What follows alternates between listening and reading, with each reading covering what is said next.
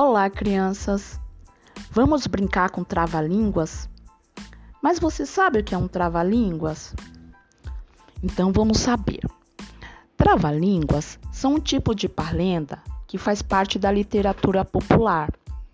Geralmente são criados com palavras difíceis de serem pronunciadas, devido à repetição de sons semelhantes. Eu tive uma ideia. Vamos conhecer alguns trava-línguas para que vocês possam brincar com seus familiares e seus amigos, para ver quem fala mais rápido. E no final, gravar um áudio, sem tropeçar nas palavras. Será que vocês conseguem esse desafio? Vamos lá? Primeiro a do sabiá. Sabia que a mãe do sabiá sabia que o sabiá sabia assobiar? Os tigres. Três tigres tristes para três pratos de trigo, três pratos de trigo para três tigres tristes. Agora da aranha.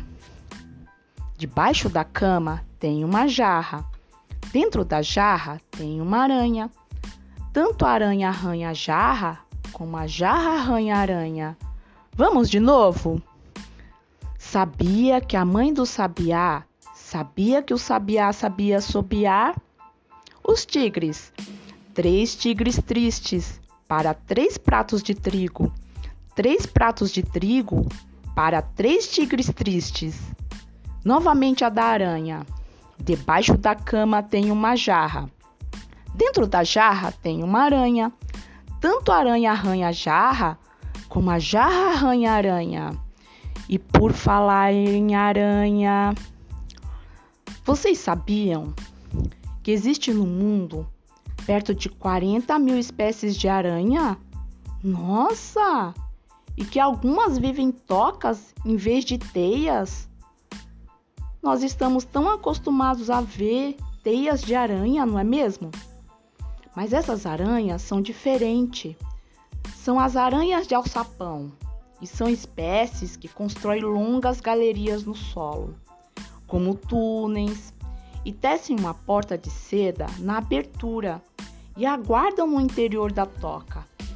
Quando uma criatura pequena encosta nos fios, elas capturam rapidamente. Nossa, que espertas, hein? Essas aranhas de alçapão. Nós poderíamos pesquisar sobre outras aranhas. Olha outro desafio aí. Descobrir sobre novas espécies de aranha. Vocês aceitam esse novo desafio, crianças? Vou esperar.